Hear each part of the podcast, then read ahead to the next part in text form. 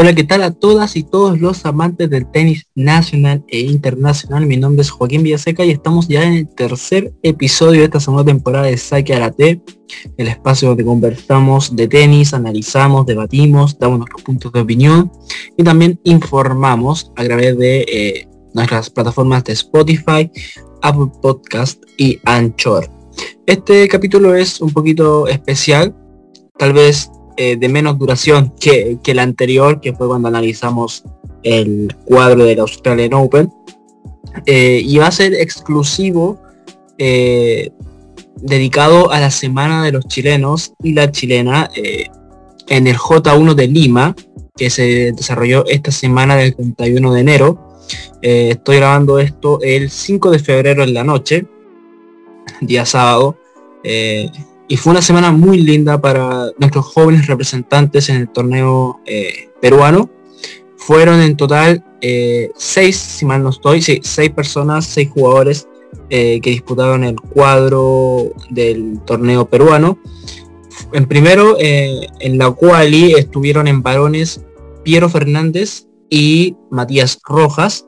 Piero que cayó en la segunda ronda del cuadro clasificatorio ante el estadounidense Jackson Armstead eh, en un partido donde eh, el estadounidense, que cabe destacar también que es un muy buen jugador y que actualmente está en el puesto 196, Piero eh, está muy por debajo en comparación está a 405 pero fue un partido muy, muy igualado. El primer set es verdad que lo perdió 6-2 Piero, pero en el segundo iba ganando 4-2 el chileno, cuando se tuvo que retirar porque le vino un esguince, si mal no estoy, me lo comentó él después del partido, un esguince en el tobillo o en el pie, no recuerdo. Y se tuvo que ver forzado a retirarse. Eh, conversé también con, con Felipe. Felipe es el, eh, el el entrenador que los está acompañando a los muchachos eh, estas semanas de gira, ya han jugado un par de torneos eh, en canchas duras, cemento, ahora bueno, jugaron esta semana Lima y la semana que viene juegan Lambaré en Paraguay, después viene J1 en Porto Alegre. Entonces él que lo está acompañando y me dijo que bueno, viendo el partido sentía de que Piero podría haber ganado ese, duelo. Eh, pero bueno, la primera ronda la cual le ganó a Alessandro Pérez, de 6-1, 6-3 Así que nada, desde esta tribuna desearle pronta recuperación a Piero, el joven de, 17 años. Y también quien jugó la quali fue Matías Rojas, eh, el tenista de la quinta región, también venció en la primera ronda de la quali a un local, Adrián Reyes, por 6-2-6-3. Y en la segunda ronda cayó ante Jonathan Irguanto en tres sets, muy igualado. El primero partido 0-6, el segundo lo ganó 6-4 y en super tiebreak perdió por 8-10. El joven que fue finalista del J4 de Santiago el año pasado, actual 430 de ranking de juniors, que se despidió lamentablemente en el cuadro clasificatorio del torneo Inca. Y ya después nos vamos pasando a, lo que fue, bueno, y también la quali, bueno, la quali eh, también hubo acción chilena, gracias, bueno, a los ya comentados Piero y Matías fue Nicolás Villalón. El Nico eh, superó la quali sin perder ningún set. Cayó, eh, bueno, ya vamos a hablar de su caída. Comienza en el cuadro clasificatorio, le ganó a Paris Poucha por 6-1-7-5, a Víctor Milare por 7-6-6-1 y a Ganesan de Estados Unidos por 6-2-6-0. Muy, muy contundente la actuación de, Villalón eh, en el cuadro clasificatorio y le dio la posibilidad de meterse en el cuadro principal. Eh, recordar que el torneo de Lima era un torneo J1, el Inca Bowl, un torneo muy, muy tradicional en Perú que es televisado, eh, tiene un nivel muy bueno y que se juega en arcilla en el Club London Tennis La Exposición. Es un torneo muy importante para ese país que como digo es televisado, tiene muchos sponsors, mucho auspicio, eso es muy, muy bueno, que contó con muy buenos jugadores. De hecho, el primer sembrado fue Gonzalo Bueno, que es actual número 10 del mundo en juniors. Y también eh, eh, ha jugado por su país muchas veces. Es 1500 ATP. O sea, el nivel que había era muy, muy bueno. Eh, porque como digo, son torneos J1, los torneos más grandes en cuanto a la categoría que hay en el circuito juniors Después el segundo sembrado, por ejemplo, fue Ignacio Buse, que fue el que terminó ganando el torneo, que fue, eh, es 15, eh, que llegó a ser número 9 a inicios de este año. Eh, así que hay había mucho nivel, era muy complicado tal vez pensar en alguna opción de algún chileno campeón, pero sí se dieron muchas sorpresas, nos llevamos muy buenas, no sé si sentimientos, pero sí buenas sensaciones de, de los tenistas de nuestro país en el torneo peruano, que bueno, vamos a ir comentando ahora poco a poco. Primero vamos a comenzar por las damas con Martina Pavicic, la joven de 15 años, eh, jugó el cuadro principal del torneo. La Marti, bueno, este año viene, ya este sería su segundo torneo del año, jugó en Barranquilla la semana del 17 de enero, cayó en la primera ronda en tres sets, Barranquilla que se jugaba en cemento, también un J1 y luego después se perdió la semana de, Santa Cruz y volvió ahora en Lima. En la primera ronda venció a Caterina Salas por 6-3-7-5. Esto significó la primera victoria de, Martina en un torneo de esta categoría. No, había obtenido nunca una victoria a nivel J1, como, como les dije, bueno, jugó Barranquilla hace un par de semanas, antes había jugado cerrando la temporada 2021 torneos J2 eh, en Bolivia, en Turquía, después del torneo en el en cómo se llaman de la Copa Fed Cup Juniors, la Billie Jean Cup Juniors, bien digo. Eh, no había jugado nunca antes más J1, nunca había tenido una victoria en ese tipo de torneos. Antes de la Marti estaba jugando J5, J4, pero, pero nada, le, fue muy bien. De hecho, una no anécdota, pero sí un dato ah, importante es que el primer torneo de la Marti, el nivel ITF Junior, fue en Lima en diciembre del 2020, fue eh, un grado J5 en ese entonces, y llegó a la final. En su primer torneo en Juniors llegó a la final. En ese, en ese torneo venció a Andrea El, Elaes, a Alessia Martínez, a Rose Secha en sets, a Patricia Grígoras también. Y bueno, cayó en la final contra Luciana Pérez, una de las jugadoras más destacadas que hay en Perú. La camada de Perú que tiene es muy buena con Gonzalo Bueno, Ignacio Buse, Luciana Pérez, tiene mucho, mucho nivel. Luciana que es 72 del ranking juniors hoy en día, entonces no es una jugadora cualquiera. Entonces jugó muy bien eso, su primera semana, su primer torneo junior, como digo, fue en Lima, llegó a la final y hoy día, y bueno, y esta semana bien digo, eh, jugó un J1, tuvo su primera victoria ahí, como les comenté, venció a Caterina Salas, por 6-3-7-5 y en la segunda ronda cayó contra Leila Fiorella Brites de Paraguay, eh, jugadora de 17 años, actual 105 del ranking juniors, fue 88 también su mejor momento eh, y que también ha podido representar a Paraguay, si mal estoy en algunas competiciones eh, de su país. Ha jugado también eh, torneos futuros en Lambaré, en Río 21, W25 en, en Brasil, así que, que no era una jugadora cualquiera, pero la Marti dio buena, no perdió 6-2, 6-1, pero el resultado es lo de menos, importa la, victoria que consiguió en este torneo y que ahora es también parte de la camada de los, de, la jugador, de los jugadores que van a disputar un J1 en Lambaré, Paraguay, así que esperemos que le vaya muy bien a la Marti que es la mejor chilena en el ranking. Bueno, creo que hoy en día exactamente no, es la Ale Cáceres, pero con su participación en, Lima esta semana, eh, la Marti debería situarse nuevamente como la número uno, claro. Hoy en día Alessandra Cáceres 269 y la Marti 284. Así que, que nada, buena semana igual para, para Martina. Y ahora nos vamos a centrar en la participación de los varones, eh, que fueron tres en el cuadro principal, el ya comentado Nicolás Villalón, que superó la quali, que tuvo un muy buen desempeño en primera ronda, venció a Nicolás Niño Mendoza, el colombiano de 18 años, que es actual 107, mientras que Nico Villalón es eh, también top 200, 161, está en su mejor ranking, eh, obtenido esta semana que del 31 de enero, y que con esto también va a subir gracias a su participación, superó, como les dije, por eh, doble 6-1 al colombiano, una muy buena victoria. Y en la segunda ronda tuvo un partido muy especial que fue contra Gonzalo Bueno, el primer sembrado. Eh, el Nico fue un partido muy muy bueno por parte de, Villalón, que bueno, el primer set lo ganó 6-4 y en el segundo también tuvo, eh, ¿cómo se llama? Eh, puntos de partido en el eh, puntos de, partido. No, creo que los puntos de partido fue en el tercer set. La verdad yo no recuerdo muy bien, pero eh, llevó a un tiebreak en el tercer set al, al, primer sembrado, al local, al número 10 del mundo en juniors, y cayó finalmente por 6-4, 4-6 y 7-6. Fue durísimo, fue un partido muy igualado lo comenté con, hablamos con Villalón después del, partido y él estaba tranquilo, eh, a pesar de tal vez un poquito, no sé si triste, tal vez un poquito bajoneado por, por la derrota, porque lo tuvo ahí el, eh, el encuentro, estuvo muy, muy igualado. Y, y, nada, nos comentaba que se sentía bastante bien, que su tenis viene de menos a más estas semanas y que la derrota fue dura, pero que la ve de manera positiva, ya que demuestra que tiene nivel para competir contra los mejores, y claro que así fue, porque llevar a un tercer set al, al, número 10 del mundo no, no es cualquier cosa.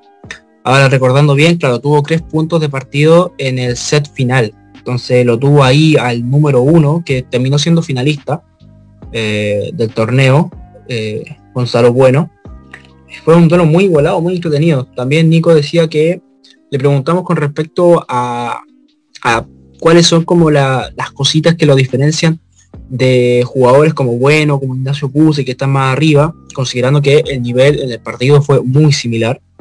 Y nos dijo que no sentía que había tanta diferencia a nivel tenístico. Eh, él veía que a esta altura de los torneos, de los rankings, los jugadores ya le pegan muy bien a la pelota, pero que la diferencia principal está en la fortaleza mental, en las capacidades en las habilidades que tenga cada jugador para afrontar con claridad la tranquilidad necesaria en los momentos importantes. Y eso es un punto muy importante ya que muchos profesionales a nivel ATP a nivel WDA dicen que esa es la principal diferencia que separa el top 20 o top 30, por ejemplo, con el resto del top 100, que es la mentalidad para afrontar los partidos. Ya al final eh, entre el 1, voy a decir un, ejemplo, entre el 5 del ATP y el 16, todos le pegan muy bien a la pelota, todos tal vez tienen un buen revés, tal vez unos son más potentes, otros son más eh, con más precisión, no sé. Pero los golpes están. La diferencia pasa por los aspectos mentales de cómo afrontar un set, de cómo afrontar tres puntos de quiebra en contra, o cómo poder remontar un partido, no sé, por ejemplo, ahí está la diferencia de lo que pasó en Australia con Rafa Nadal, que dio vuelta un partido que estaba dos sets abajo, dos en el tercer set ante Medvedev, lo terminó ganando. Entonces, esas son las claves por las que al final diferencian a los tenistas, la capacidad de poder eh, afrontar los partidos ya de la manera eh, de la mental, de la cabeza.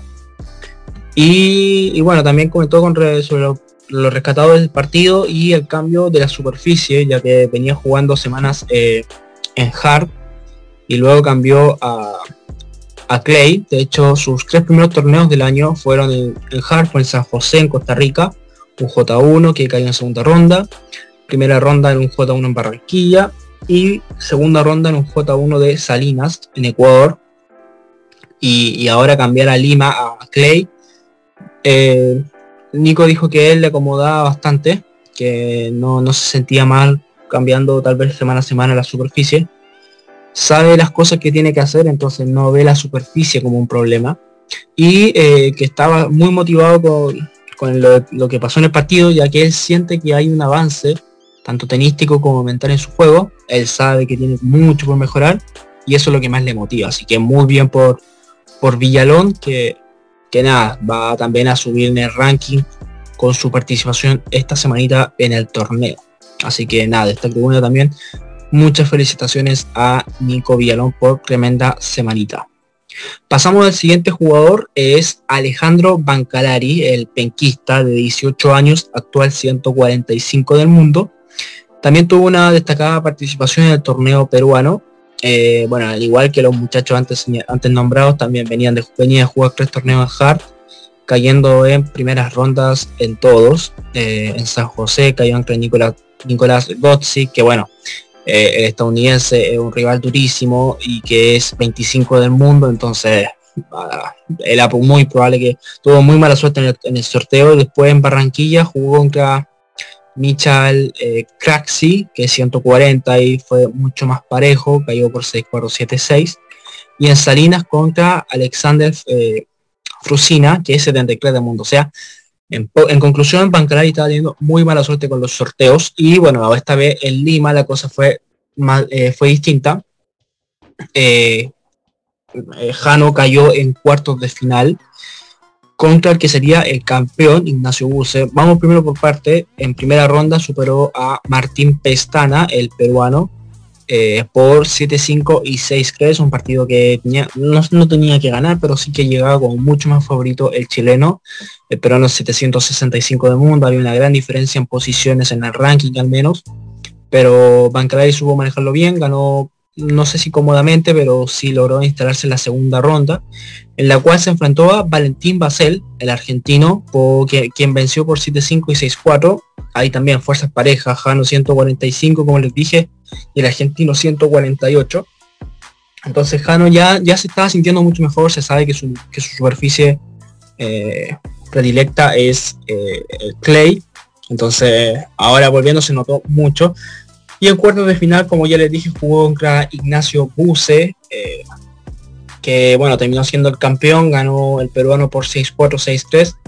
Sí, lo bueno de estos torneos eh, eh, de, gran, de gran categoría y que son televisados es eso, que la gente puede ver a los chilenos, a, los, a las jóvenes promesas, verles jugar, ver su, su, modo de juego, son agresivos, cómo juegan, juegan con top, eh, son potentes, cómo manejan el servicio, juegan hasta XP.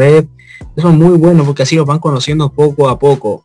Eh, somos muy pocos eh, los que hemos tenido la posibilidad de ver a algunos de estos jugadores en cancha. yo al menos vi a varios en el J4 de Santiago del año pasado. Vi a muchos de los varones, a muchas damas también, a los de circuito COSAT.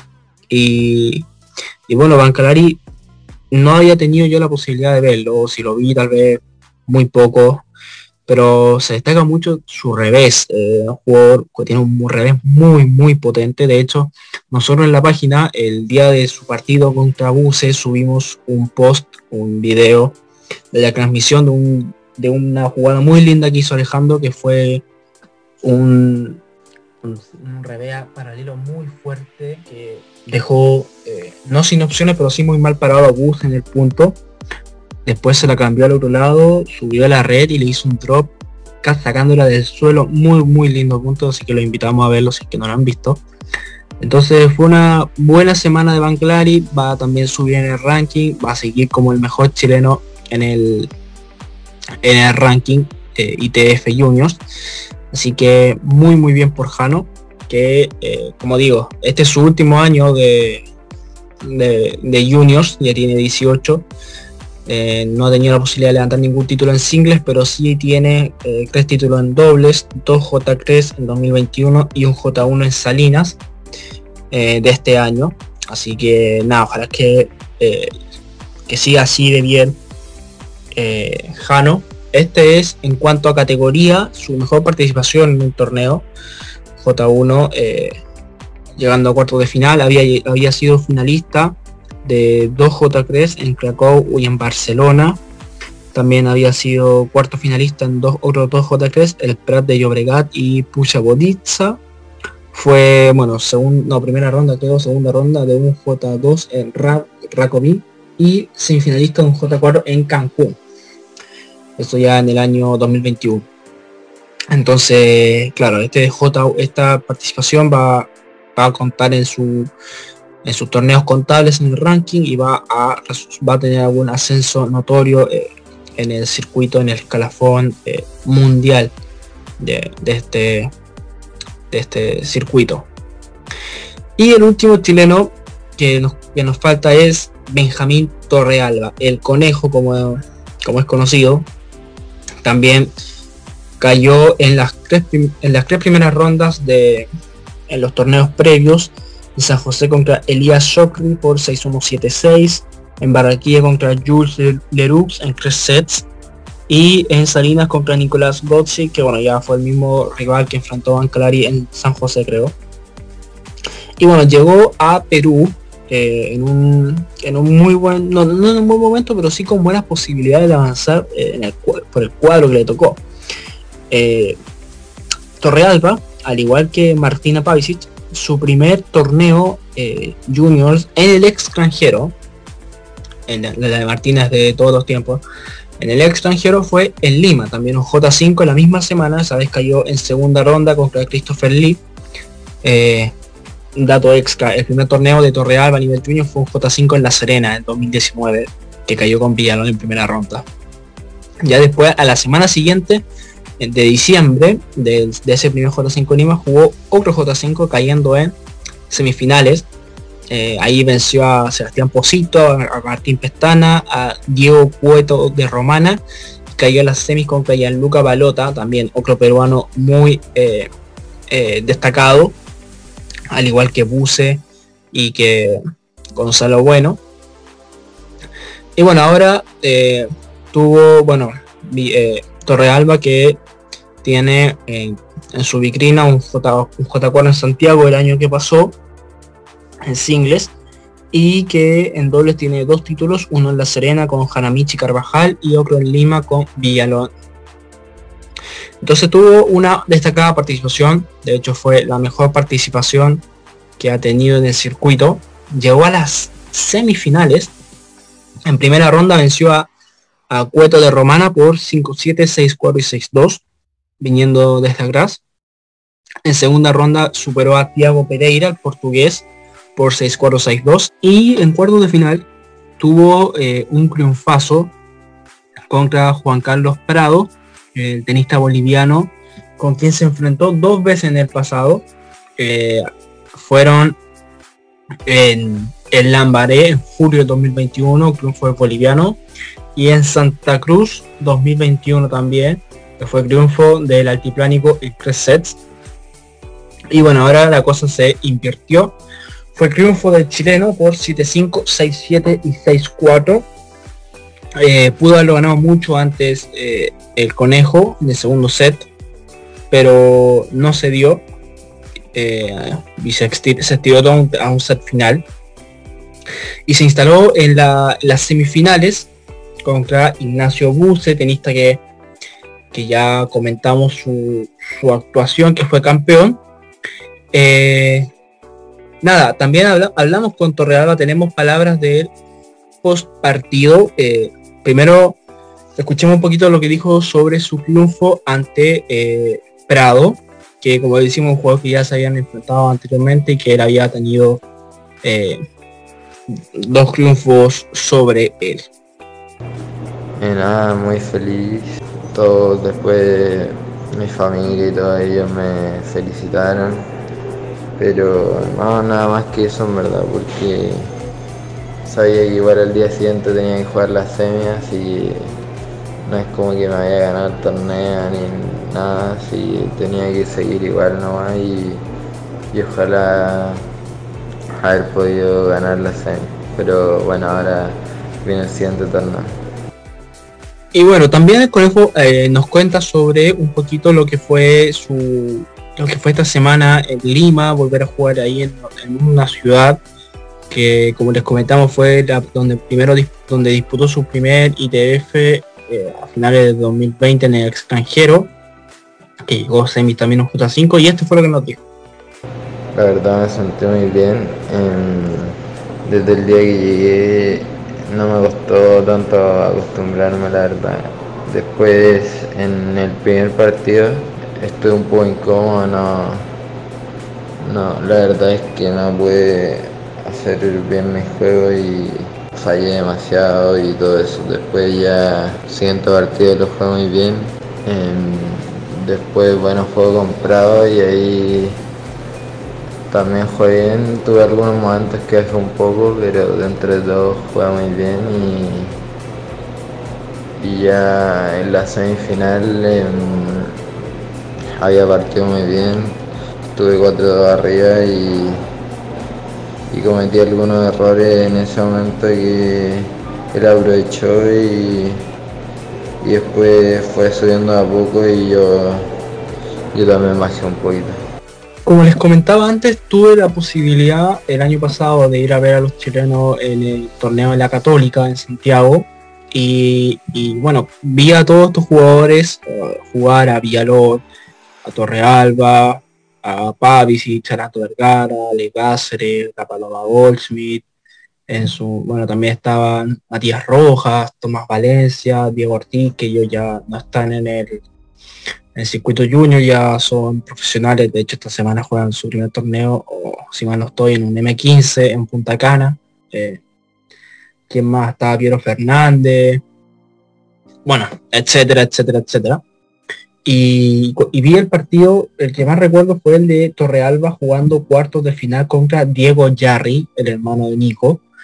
Y, bueno, fue un partido muy parejo y siempre me acuerdo un poquito lo que era el saque de Torrealba, que no era, al menos para mí, no era un, saque así muy potente, ni tampoco tan, eh, angulado, ni nada de eso. Entonces, le comenté, también le, preguntamos qué ha sido lo que ha estado trabajando eh, junto a su cuerpo técnico eh, a inicios de este año y esto fue lo que nos dijo he estado trabajando más el tema del saque, que a veces es un poco irregular. también de fondo ser un poco más regular. Y eso más que nada. Y bueno, seguir mejorando el tema físico también, que es muy importante. Destacar también eh, el conejo, bueno, últimamente probablemente si los que siguen más el circuito juvenil han podido ver algunas algunos videos de, él entrenando en encretenis junto a la Marty Pavicic y todo eso. Y algunos piensan que eh, tal vez entrena ahí y no. Eh, Benja Torrealba, si eh, le han subido en algunos videos porque él viaja con la Marty, con todo este grupo a los distintos torneos, entonces claro, entrenan tal vez un par de veces juntos, pero él, él entrena en el Club Manquehue, eh, junto a un profesor pero, todo entrenador, más que profesor entrenador, pero me comentaba recientemente que eh, después de esta gira no van a seguir trabajando juntos, va a estar solamente con su preparador físico, Pablo Polanco. Entonces se destaca mucho más de que sin coach de adelante o de en esta gira también eh, esté obteniendo estos resultados que ojalá que le vaya muy muy bien en lo que queda. Y, también hay que darse cuenta que el triunfo de, o sea, el triunfo no, la actuación de Torrealba esta semana le va a servir de mucho, de mucho, mucho, va a ascender demasiado, de hecho se va a meter en el top 120 del mundo, eh, hoy día eh, el conejo 187 y va a ascender casi 60 posiciones eh, en la próxima actualización del ranking. Y claro, existe la posibilidad, si el conejo sigue teniendo buenas participaciones y todo, de meterse en una posible edición de Roland Garros Jr. Entonces, le pregunté también, le preguntamos también respecto de eso, si se ve disputando en el corto tiempo esta edición. Recordamos que Torrealba tiene 16 años, le quedan aún dos años por lo menos de, de circuito en juniors. Y le comentamos con respecto a Roland Garros, si sigue escalando en el ranking y esto fue lo que nos comentó. sí, o sea, igual queda poco tiempo, pero en verdad mi objetivo este año es jugar mínimo un Grand Slam para tener la experiencia ya por el próximo año, y siempre uno tal vez la primera vez está un poco más nervioso y eso, pero pero eso, o sea, si se me dan más oportunidades, mejor aún y voy a tratar de, de que se den esas más oportunidades. Así que bueno, eh, todos estos muchachos, como les he comentado, se van a viajar ahora a Lambaré, a Paraguay, eh, Villalón, Torrealba, La Pavicic y Bancalari. Eh, Torrealba y Villalón juegan quali, no alcanzaron a entrar de manera directa. Lo que sí, ustedes, bueno, probablemente estén escuchando esto y ya se habrá jugado eh, los partidos de Quali de Villalón y de, Torrealba, Lambaré. El Conejo juega contra, eh, eh, tuvo la primera ronda libre, juega la segunda ronda contra del cuadro clasificatorio, pues, vale decir, juega contra Josué Guzmán, no, no ha jugado nunca, entonces este es el primer enfrentamiento, ustedes ya sabrán qué es lo que pasó, yo no tengo idea. Entonces, bueno, ojalá que le haya ido bien, al menos a Conejo. Y en el caso de Villalón, también tuvo la primera ronda libre en el, cuadro de la cual y este torneo. Y en la segunda juega contra Lucas Ibarrondo, español sin ranking, así que esperemos que también logre una muy buena actuación en Nico y que se pueda meter en el cuadro principal. Eh, Iván Calar y Pavicic ya están en el cuadro, en el main draw, así que ojalá que también tengan un buen sorteo y puedan ascender. me preocupa, o no sé si me preocupa, eh, el físico en el que esté ahora eh, Benja Torrealba. Tuvo una semana extenuante eh, en Perú, el viaje a Paraguay, mañana juega la quali, entonces esperemos que, que le vaya bien que, no, se, no, tenga algún tipo de cansancio, de lesión, nada por el estilo, para que, para que pueda lograr pasar el cuadro y obtener una muy buena participación nuevamente.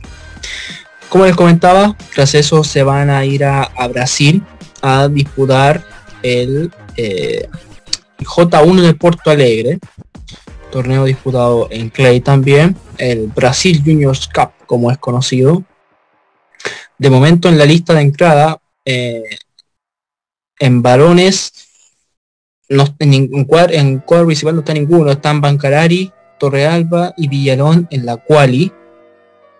Eh, pero no, no están la, el cuadro, el, último en la lista de entrada es Patrick eh, que es 99 para que se hagan un poco la idea. Y en damas, eh, la Marti tampoco, la Marti está andando en quali también. Está 14 en la cual la Marti Pavicic, que es la única que lo va a jugar. Así que ojalá que, que, les vaya bien, va a estar durísimo. Y el otro torneo que hay está el JA de Crisiuma, que es el Banana Bowl, el tradicional Banana Bowl. Que de hecho, no sé si los chiquillos lo van a jugar, Estoy viendo ahora la lista de entrada. Y sí, Bancalari.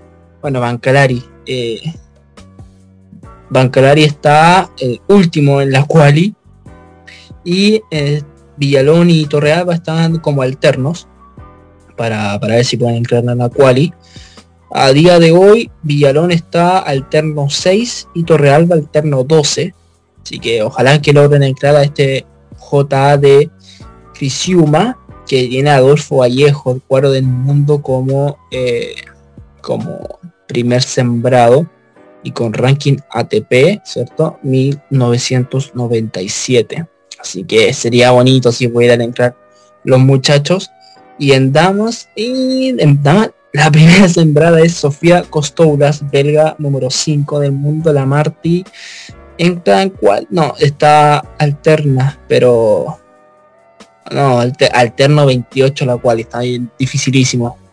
También está anotada la Palo Goldsmith, alterno 40, pero no lo van a jugar. No lo van a jugar. Así que nada, espero que, les vaya muy bien a los muchachos esta semana en Lambaré. Y para ir cerrando un poquito el programa, vamos a voy a comentar un poquito por encima lo que ha sido la semana de Ale Tavilo en Córdoba.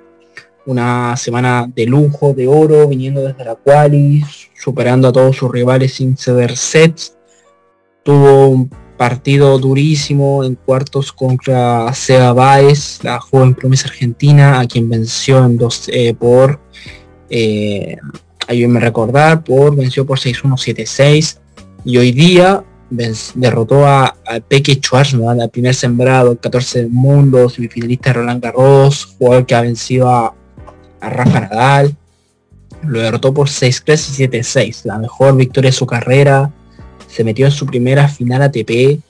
Es de lujo, de lujo la semana que, está haciendo eh, Tabilo. Y que la final se va a enfrentar a Albert Ramos, el español, que bueno, como buen español es durísimo en la arcilla, un pasapelotas surto también. Va a ser muy muy dura la final, pero ojalá que a Jano le vaya muy bien. De ganar eh, se metería 91 del mundo aproximadamente. Ya con su participación hasta ahora y está aproximadamente 110, 111. Eh, que vendría siendo su mejor ranking histórico. Así que ojalá que le vaya muy bien a Nico, a Nico, la que a Ale Davilo eh, en la final. Y que, bueno, si no, si no logra el título, bueno, da lo mismo, fue una gran semana por donde se le mire. Y quiero cerrar con lo que es esta, lo que se viene esta semana del 7 de febrero eh, alrededor del mundo. En Argentina, eh, eh, Aleta Vilo juega main draw de ATP Buenos Aires, Nico ya está en la quali a un partido del CRAR. W25 de Tucumán, Daniela Seguer, Bárbara Gatica en main draw, Fernanda Braña en la quali. En República Dominicana, un M15 en Punta Cana, Michel Barnier está en el cuadro principal y Tomás Valencia con Diego Ortiz en la quali.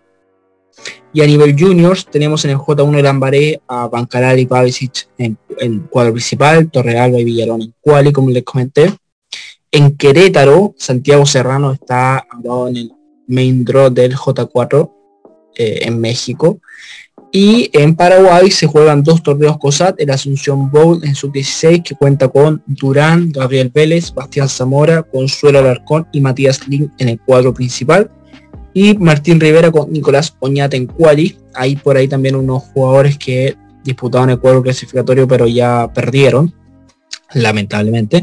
Y en 14 años, Bautista de la Peña, el hijo de, Horacio que está anotado en el cuadro principal, al igual que Agustina Soto, Camila Rodero y Matías Erices. Por parte del circuito nacional de tenis integrado, el circuito nacional de menores, se va a disputar esta semana el J1 de la Araucanía, el J1, el G1 de la Araucanía y el G3-2 del Club de Polo San Cristóbal. Así que nada, ojalá que a todos los tiranos les vaya muy pero muy bien esta semana, que logren representar de la mejor manera a nuestro país.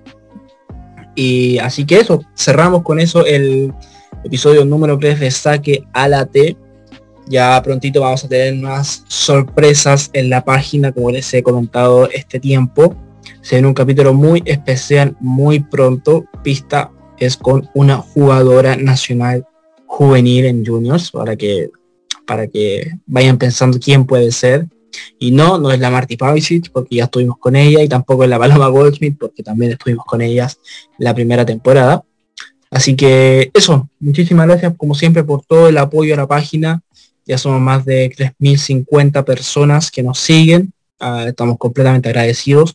Se ven muchos torneos eh, en Chile en estos, bueno, al final de febrero, inicios de marzo, tenemos el ATP de Santiago, la Copa de Vice Piña, eh, el Challenger de Santiago. Hay muchas cositas, así que, que nada, hay que estar bien atentos. Y como les digo, muchas gracias por escucharnos, por seguirnos, por, informarse con nosotros, que es lo que más nos gusta saber. Y, nada, espero que les haya gustado mucho este video. Nos estamos escuchando pronto, pronto, pronto. Un gran abrazo y que tengan buen día domingo e inicio de semana. Chao, chao.